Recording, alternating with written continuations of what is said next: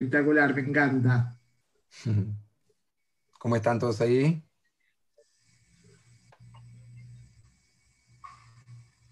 Bien. Ahí va. Bien, Miri. Ari, querido, voy a preparar un té y ya vuelvo. Dale, perfecto. 30 segundos. Dale. leche. Dale. No tengo mate acá, ¿viste? No hay hierba acá en Israel. Vos tenés mate y yo tengo una taza de aroma. Mirad qué tengo acá. Mirá lo que tengo acá. A ver. Pero lo que pasa es que no hay hierba. No hay hierba. te mandamos, te mandamos cuando. Dame, por favor, urgente. Bueno, ya vuelvo. Dale, sí, te esperamos.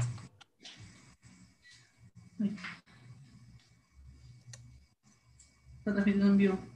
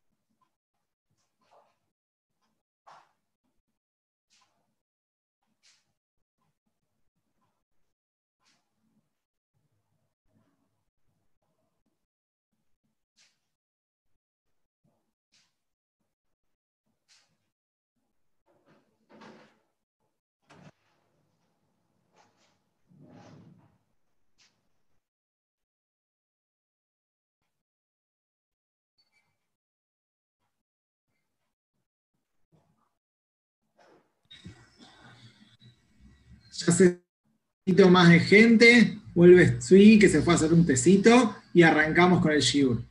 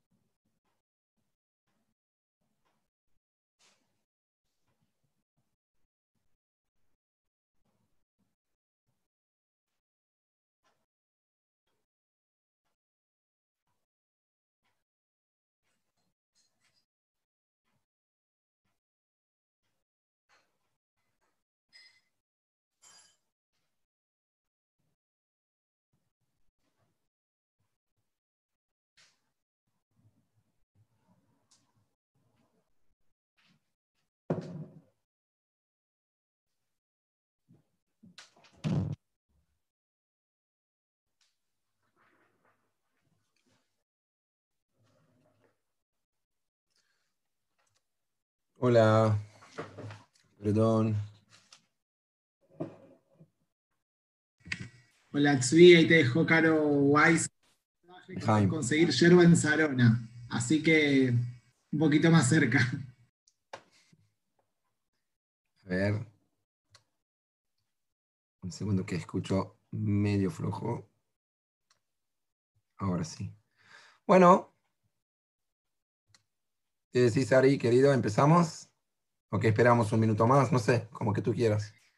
Dale, dale, estamos para, estamos para empezar y por ahí se sigue sumando gente, pero estamos para empezar, así que adelante, gracias, Tsui. Bueno, ¿cómo están todos? Wow. Es increíble, la verdad. Extraño mucho. Hace mucha falta de, de no estar ahí. Bueno, ¿están prontos para estudiar un poco filosofía? Sí, está bien. Ok, un poco conectado con la parasha. Tengo que decir la verdad, yo tengo una ventaja enorme. Saben que la parasha que van a leer este Shabbat ya leímos la semana pasada en Israel. Así que yo ya estoy pronto, ¿no? O sea, saben que ahora hay una diferencia entre Israel y la diáspora. Porque la semana pasada, en Shavuot, o sea, en Shabbat, ya en Israel fue un Shabbat común y normal, mientras que en Argentina todavía fue el segundo día de Shavuot, ¿cierto? Entonces, en el segundo día de Shavuot, leyeron una parasha particular de Shavuot. Una parasha particular de Shavuot. Y Ari, capaz que puedes poner mute.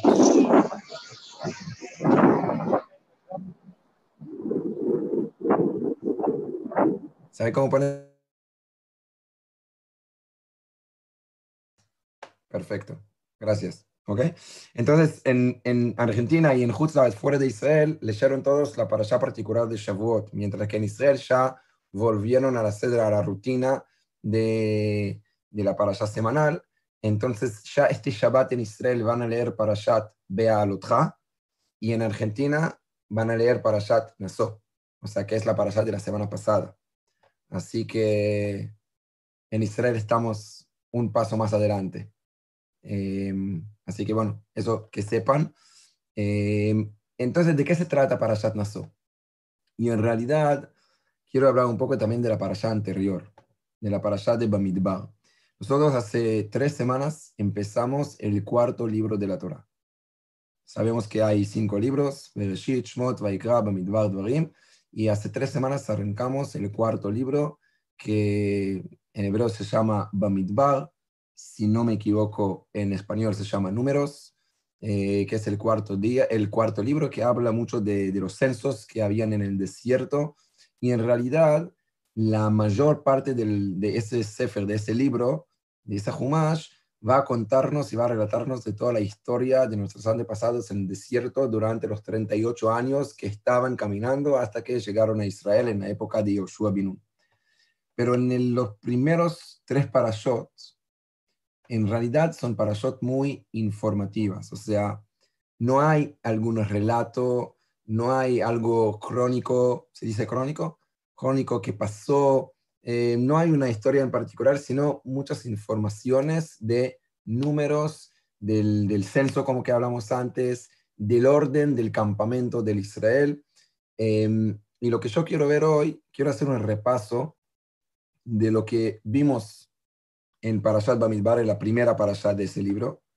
Y después voy a hacer un repaso de lo que vamos a leer este Shabbat. O sea, ustedes en Argentina, ese es el Shabbat particular que los toca. Y vamos a ver que hay algo muy raro en el orden de la Parashot. ¿Ok? Y yo creo que ese orden viene con un gran mensaje para todos nosotros, de realmente cómo, cómo armar una sociedad en el mundo humano.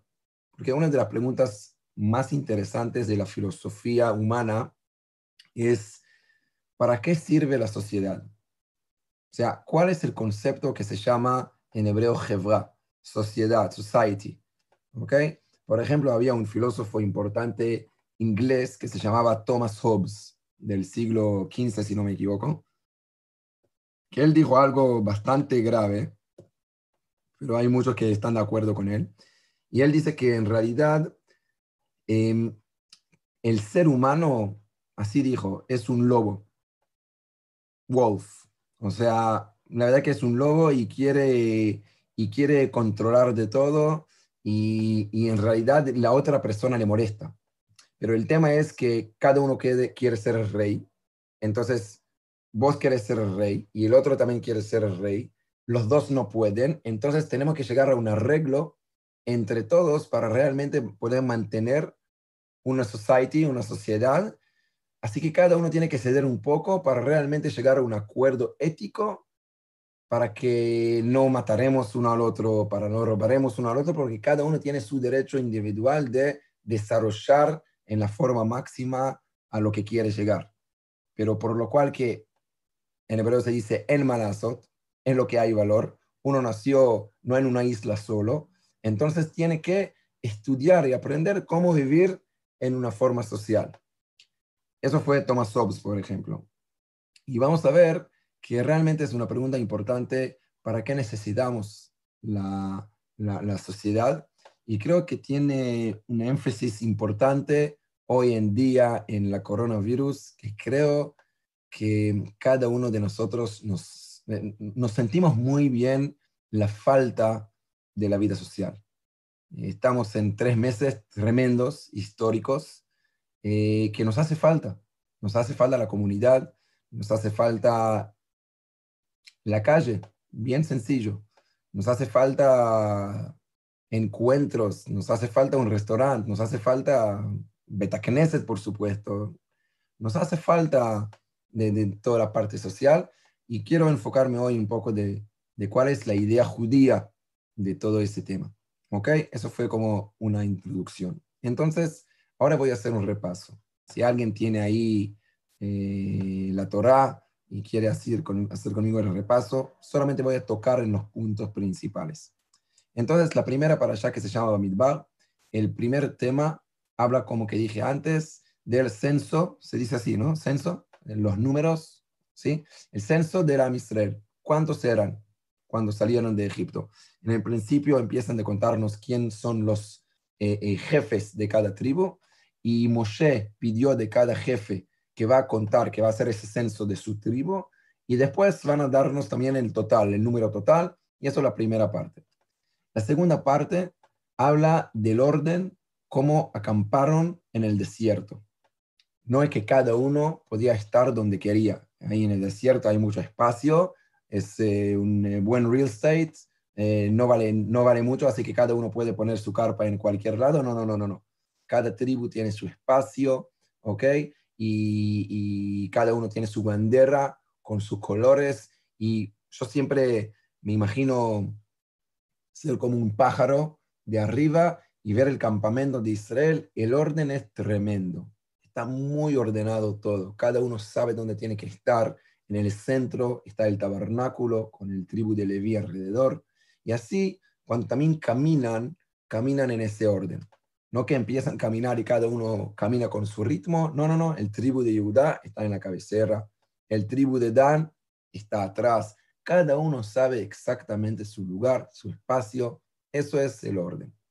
Eso es con eh, eh, el segundo tema.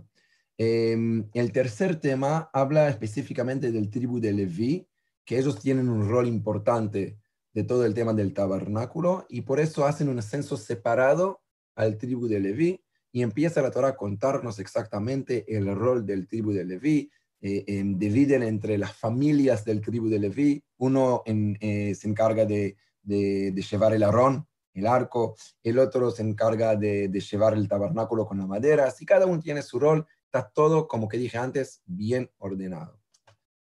La segunda para allá, que es la para allá que en Argentina eh, y en Hutzlaves, fuera de Israel, es la para allá de esta semana, se llama Parashat Nassó.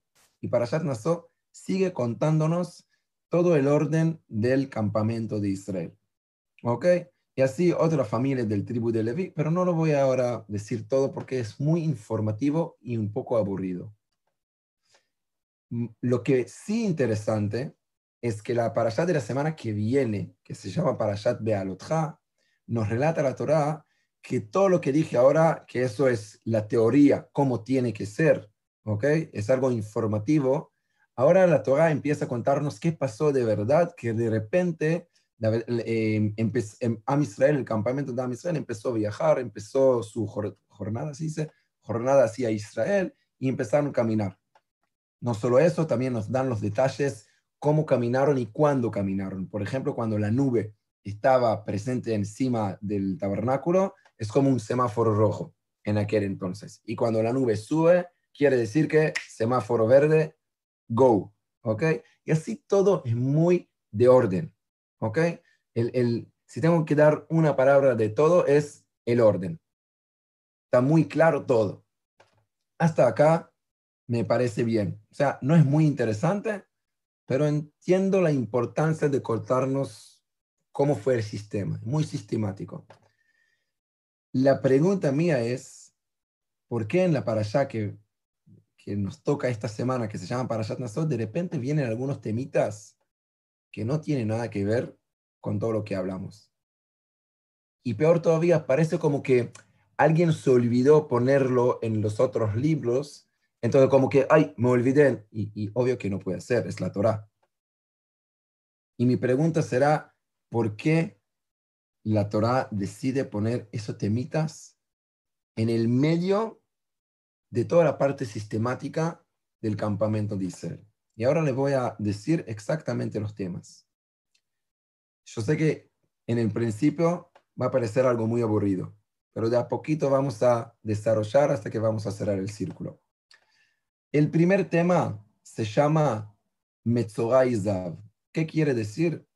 Que la Torah nos dice que está todo bien con el campamento de Israel, pero si de repente alguien está impuro dentro del campamento, por ejemplo, tiene lepra, ¿ok?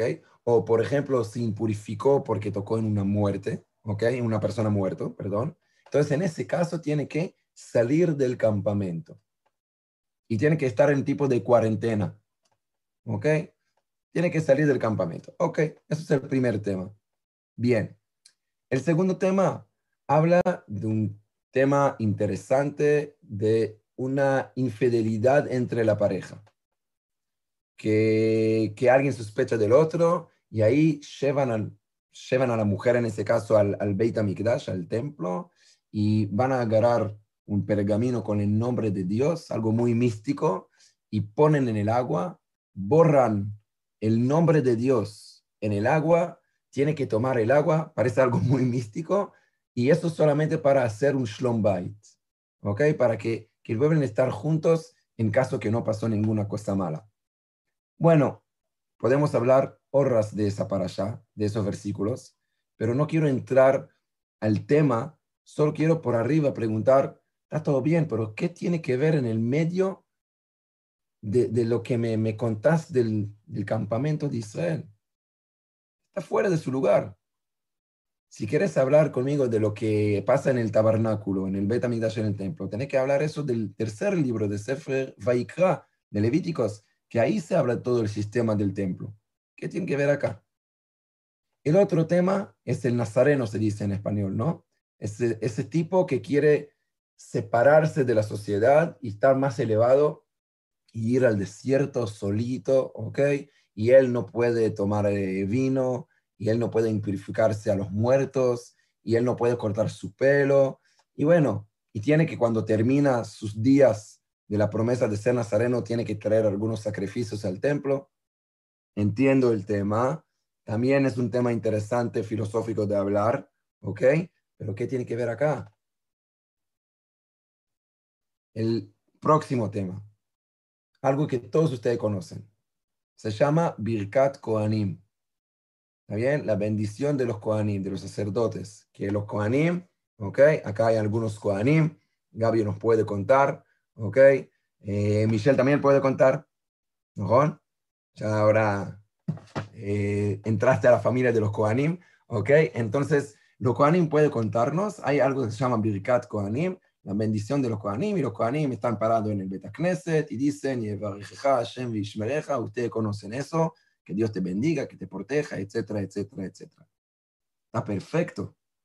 Pero otra vez, ¿qué tiene que ver con todo lo que hemos leído hasta ahora? No tiene nada que ver con el campamento de Israel, el orden, el sistema. Eso también tiene que ser en el tercer libro que se llama el libro de los Kohanim, de los sacerdotes. ¿Se entiende la pregunta, no? O sea, está muy raro todo el orden de los temas de los parashot. Y el último tema que aparece en la parashá semanal se llama los regalitos de los jefes de los tribus de Israel que trajeron en la inauguración del tabernáculo. Y ahora déjenme contar de ese tema dos minutos y ahí cierro la introducción y vamos a empezar realmente a profundizar y entender el tema.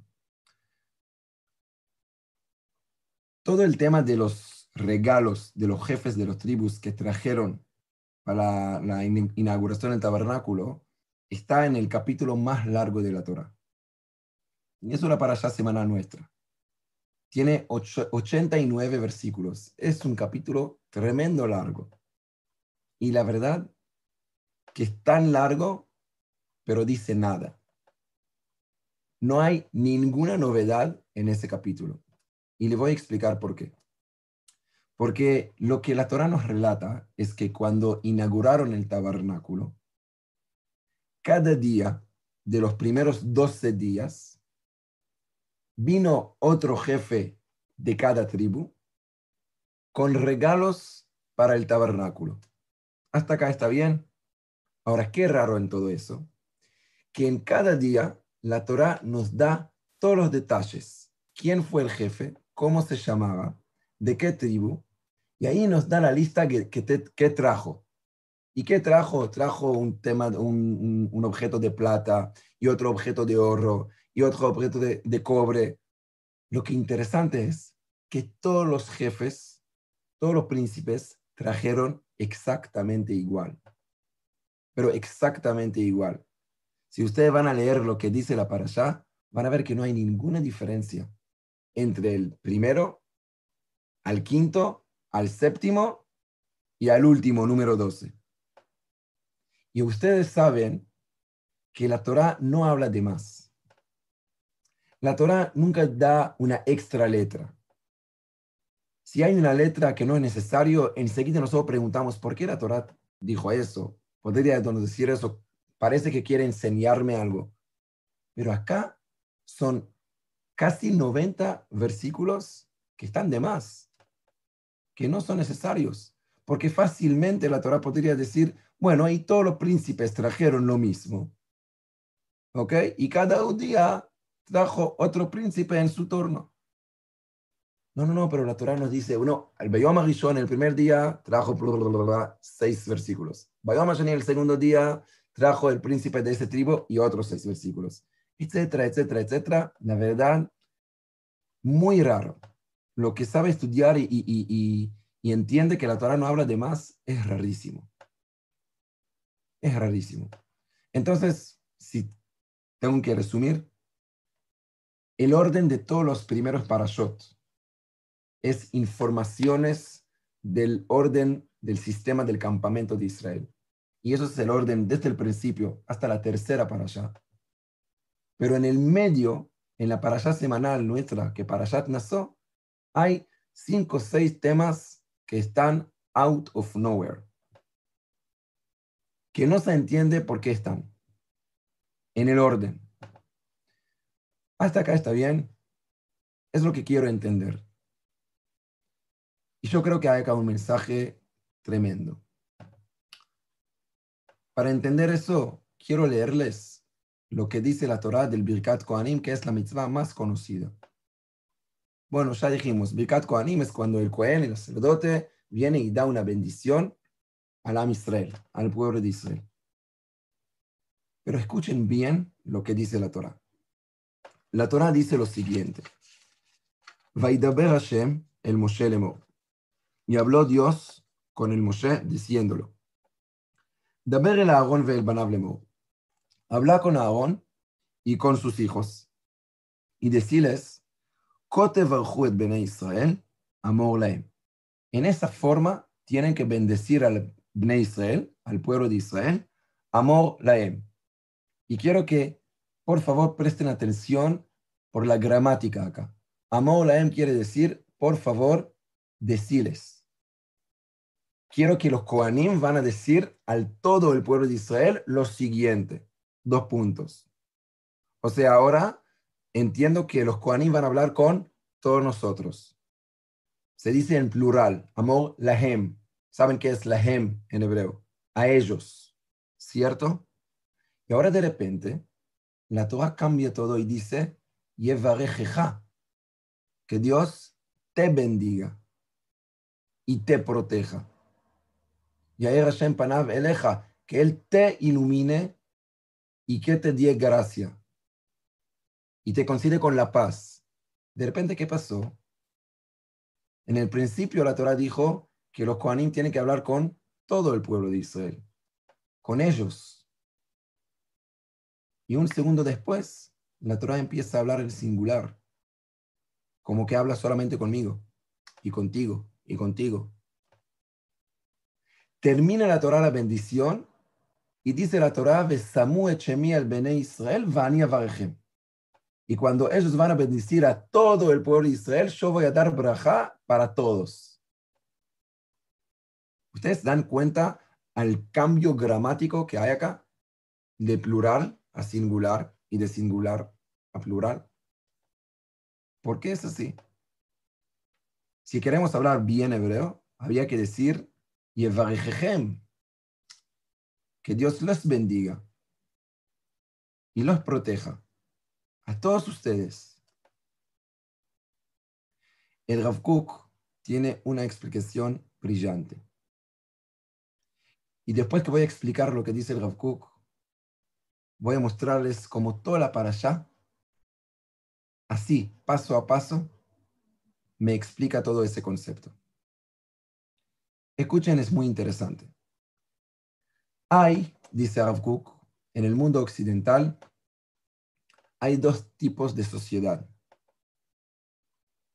Una es una sociedad muy individualista. ¿Qué quiere decir? Que el main goal, el objetivo, es mi desarrollo personal. Eso es lo más importante que hay. O sea, la idea es como que cada uno va a llegar al máximo de su capacidad y todo el tiempo estoy muy ocupándome de cómo desarrollar a mí mismo. Y bueno, y por lo tanto que tengo que comer y que tengo que viajar. Entonces necesito una sociedad donde ahí hay colectivos, donde hay un almacén para poder comprar. Bueno, entonces cada uno encuentra su rol solamente para ayudarme de desarrollar a mí es, se llama en el mundo filosófico, es en individualismo, se dice en español. ¿Ok? ¿Está bien? Por otro lado, hay una sociedad exactamente opuesta, que dice lo siguiente. El, individualismo, eh, el, el, individual, el individual, ¿cómo se dice? El uno, el privado, ¿ok? El singular, no es lo que importa. Lo que importa es el colectivo. Se, llama en hebreo el klal. Todos. Y por ejemplo, una medina, un país, tiene una visión. Y lo más importante es la visión del país, del colectivo. Y todos nosotros, todos los detalles de esa sociedad tienen que orientarse según la ideología, la visión de ese país y eso es el camino que tenemos que caminar. ¿Y qué pasa? Que algunos detalles de esa sociedad no van con nosotros o que a veces luchan contra esa visión. Ah, bueno, a ellos tenemos que borrar. Ellos nos molestan. La historia humana, lamentablemente, en los últimos 60, 70 años, y no hablo del pueblo de Israel, de la Shoah, no hablo de eso. Hablo de lo que pasó al lado, en Rusia. Hablaba mucho de la visión comunista, colectiva, pero en, en esa misión que puede ser importante, creo que ustedes saben que históricamente hoy hablan de más de 60 millones de personas que murieron, porque lo que no hace exactamente lo que dijo el gran líder Stalin, lo matan. Porque los detalles, los singulares, molestan a la idea general. Y ahí viene el Rav y dice, miren, son dos sociedades tan opuestas. Una se ocupa solamente del individual y la otra no se da importancia al individual porque lo más importante es el general, es el país, es la afición, es la ideología. Y lo que no viene conmigo, que salga. Y dice Rav algo muy, muy importante. El concepto judío de qué significa una sociedad es este intercambio entre el general y el privado y el privado y el general. Quiere decir que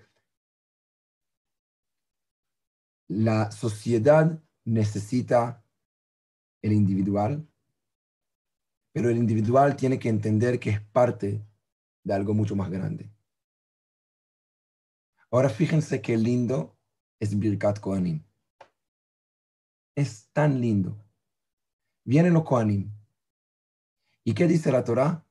Pedid a los Kohanim que bendicen al pueblo de Israel y tienen que decir a ellos. O sea, los Kohanim tienen que hablar con todo el pueblo de Israel.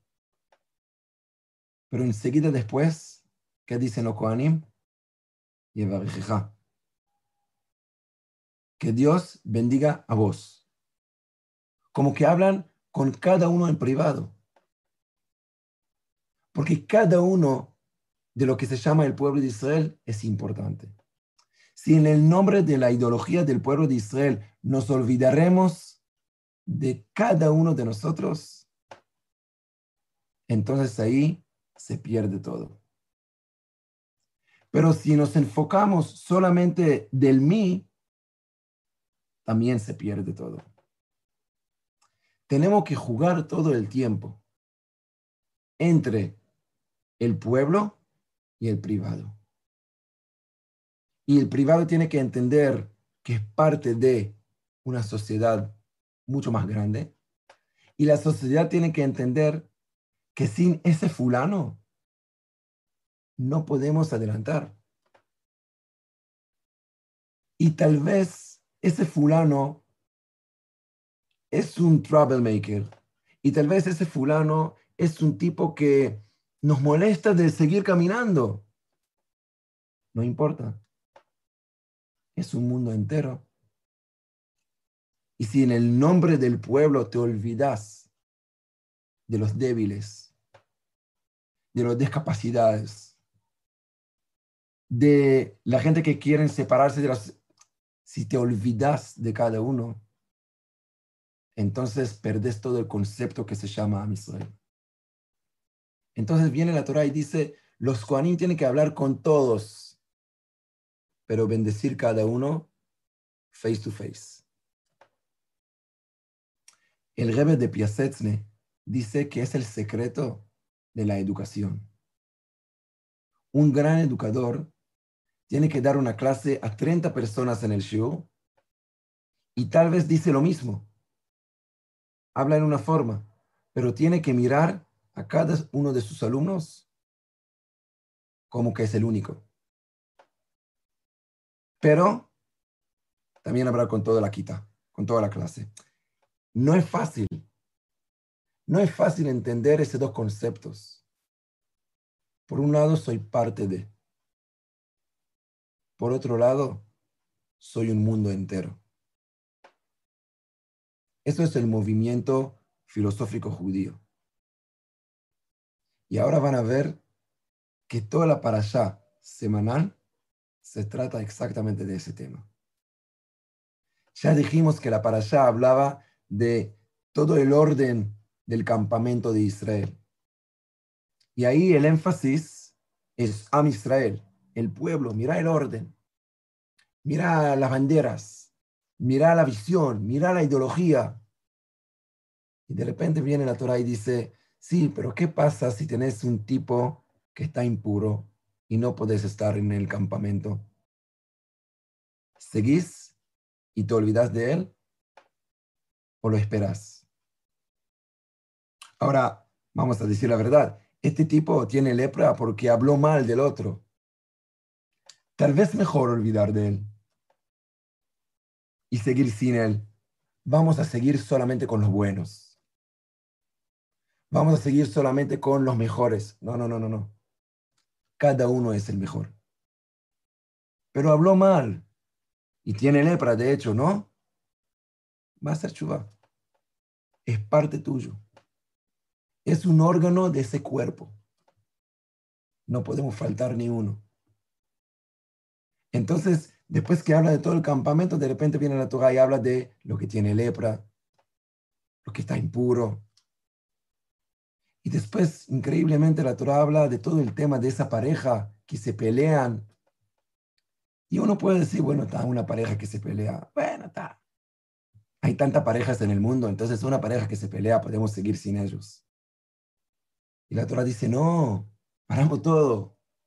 Stop. Hasta que vamos a borrar el nombre de Dios para realmente hacer Shlom Por eso una casa no es importante. Cada casa, cada pareja, es un mundo para nosotros. Y después viene todo de la parte del nazareno. ¿Quién es este nazareno? Este nazareno es un tipo que quiere ser más sagrado que los otros. Y dice, no, la vida social me, me, tranca, no me deja subir, no me deja volar. Entonces, si este tipo no quiere estar con nosotros, nosotros también podemos ceder de él y decir, bueno, seguimos sin él. Y viene la Torah y dice, no. Y así todos los parashot, todos los temas, temitas que tenemos en esa para allá son esa gente que no son los normales de la sociedad, que fácilmente podemos sacarlos de la sociedad y seguir sin ellos. Y el concepto de la Torah es, no, no, no, justo en el medio del sistema, del pueblo, que hablo del campamento, ahí quiero hablar contigo de todas esas partes muy particulares. Y quiero asegurar que entendés la importancia de cada uno. Y al final viene la parte que para mí es más brillante. ¿Qué pasa el último capítulo? Recuerdan, yo dije que hay el capítulo más largo, que la Torah nos relata cómo en cada día llegó otro príncipe y trajo el mismo regalo que trajo el anterior, con todos los detalles. Entonces, ¿para qué contarme qué pasó en el quinto y el sexto y el séptimo día, en el último día, en el día 12? Ya entendí el concepto. Escuchen, queridos, el mensaje acá es muy lindo. Les voy a contar una anécdota con mis hijos. Tenemos acá en, eh, en Keisaria, donde vivimos, antes eh, abrimos un GAN, un jardín infante, que, un, jardín que, que tiene mucha tradición y no había y abrimos uno. Y la verdad que la, la era una tipa brillante. Estábamos muy contentos con ella y mandamos a los tres chiquitos a ese GAN. Lo que pasa que esta mora tenía un librito, un librito con dibujos y cada año usaba con el mismo librito. O sea, antes del Pesach había el mismo dibujito de matzah y marror. Y antes de Shavuot había el mismo dibujito con la Torá y con el monte Sinaí, etc. Ya sabíamos de memoria los dibujos que los chicos van a traer. Era siempre el, mismo. O sea, con el primero éramos muy emocionados. ¿Está bien? ¡Wow! ¡Qué lindo! Y cuando llegó la segunda, ¿está? Ya conocimos ese dibujito dos años atrás. Y cuando llegó la tercera, ya podía dibujar solo. O sea, es el mismo. O sea, sacó fotocopia, nunca buscó en el Google otra cosa. Y imagínense que con la tercera, la chiquita, viene la nena feliz de la vida y quiere mostrar al papá el dibujito.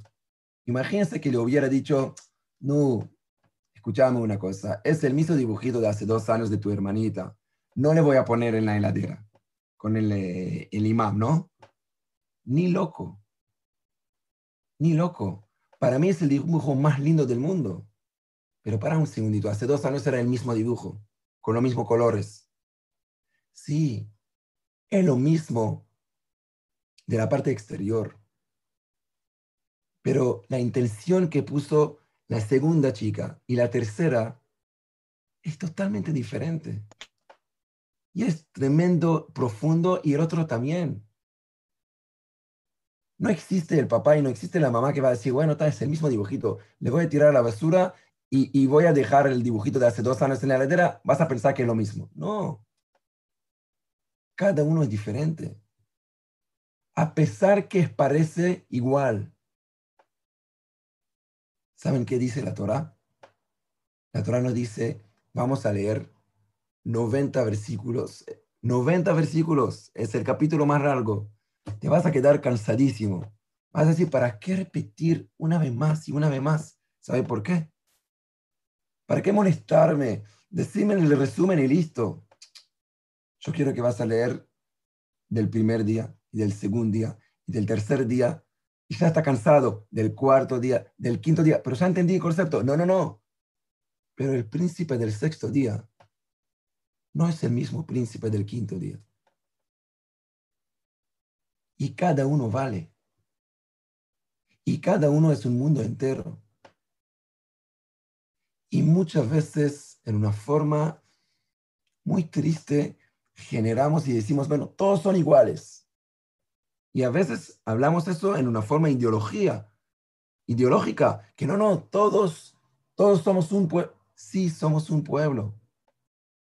Pero que no nos olvidaremos que dentro de ese pueblo, cada uno es un mundo entero. Y cada uno a la vez es parte de un pueblo. ¿Se entienden ese movimiento filosófico? ¿Se entienden? Eso se llama del general llegó al privado y del privado llegó al general. Y no puedo uno sin el otro. No somos, el pueblo de Israel, una sociedad individualista. Pero tampoco somos una sociedad que solamente habla del pueblo sin darse cuenta a cada uno. ¿Conocen la historia de la Torre de Babel? La Torre de Babilonia, ¿no? La historia en Génesis y ahí era una sociedad que estaban muy unidos y quisieron construir una torre que llega hasta el cielo. Escuchen lo que dice el Midrash. Increíblemente, este Midrash fue escrito hace dos mil años. Y lo que conoce un poco la historia otra vez de lo que pasó en Europa hace 60 años, en Rusia, uno se lee eso y no puedo creer. Dice el Midrash que cuando construyeron la torre, se cayó un ladrillo, pararon todos el trabajo y empezaron a llorar. Hoy se rompió un ladrillo, vale plata, ¿qué vamos a hacer? Pero cuando se cayó un ser humano y murió, siguieron trabajar. Porque hay, hay muchos. Lo más importante es seguir con la visión. Lo más importante es seguir construyendo la torre. Es lo que más importante. Bueno, murió uno, dale, no pasa nada. Muchas veces cuando pones todo el focus solamente de la ideología, te olvidas de los detalles. Y es fatal y es un error. Y la allá quiere enseñarnos ese punto filosófico. Somos un pueblo, pero cada uno es un mundo entero. Para terminar, yo creo que es el concepto más lindo del movimiento hasídico. El Baal Shem Tov, el fundador del movimiento hasídico, que su día de fallecimiento era en Shavuot, ahora la semana pasada, él dijo algo muy interesante. Me imagino que ya, ya escucharon eso pero cada vez que lo estoy pensando entiendo la profundidad de ese dicho. El Baal Shem Tov hace la pregunta siguiente. Ustedes conocen el Sofer Sami, el Sefer Torah. El Sefer, el Sefer Torah, el Sofer cuando escribe, escribe letra por letra, letra por letra. Es un trabajo de dos años casi. Imagínense que se olvidó una letra, nada más. It's not big deal. Una letra. ¿Saben qué? Tampoco una letra importante. Una letra yud. No cambia el significado de la palabra. ¿Ok? No cambia nada. Ya tenés todo el contexto. Ya se entiende todo. Pero faltaba una letra. Ustedes saben la halajá, ¿no? Este libro es inválido. No lo puedes usar. Un poco exagerado, ¿no? Una letra chiquita y todo el, el libro de la Torah no vale. Entonces el Baal Shem Tov explica, escuchen la explicación. Y él dice, ¿sabes por qué? Porque cada Yehudi es una letra en Sefer Torah. Cada uno de nosotros es una letra. Y si falta una letra, se pierde todo. Ahora escuchen qué interesante es ese ejemplo. Una letra en sí, o sea, falta. No entiendo qué es una letra A. ¿Qué quiere decir A? Pero una letra más una letra más una letra ya forma una palabra. Y una palabra una palabra ya forma una frase. Y ahí se entiende el significado. Entonces, una letra como para vivir sola no tiene sentido. Es el mundo individual, que no necesito la sociedad. No, yo soy una letra. Necesito las otras letras. Pero por el otro lado podés pensar que, bueno, sos solamente una letra. No vale mucho.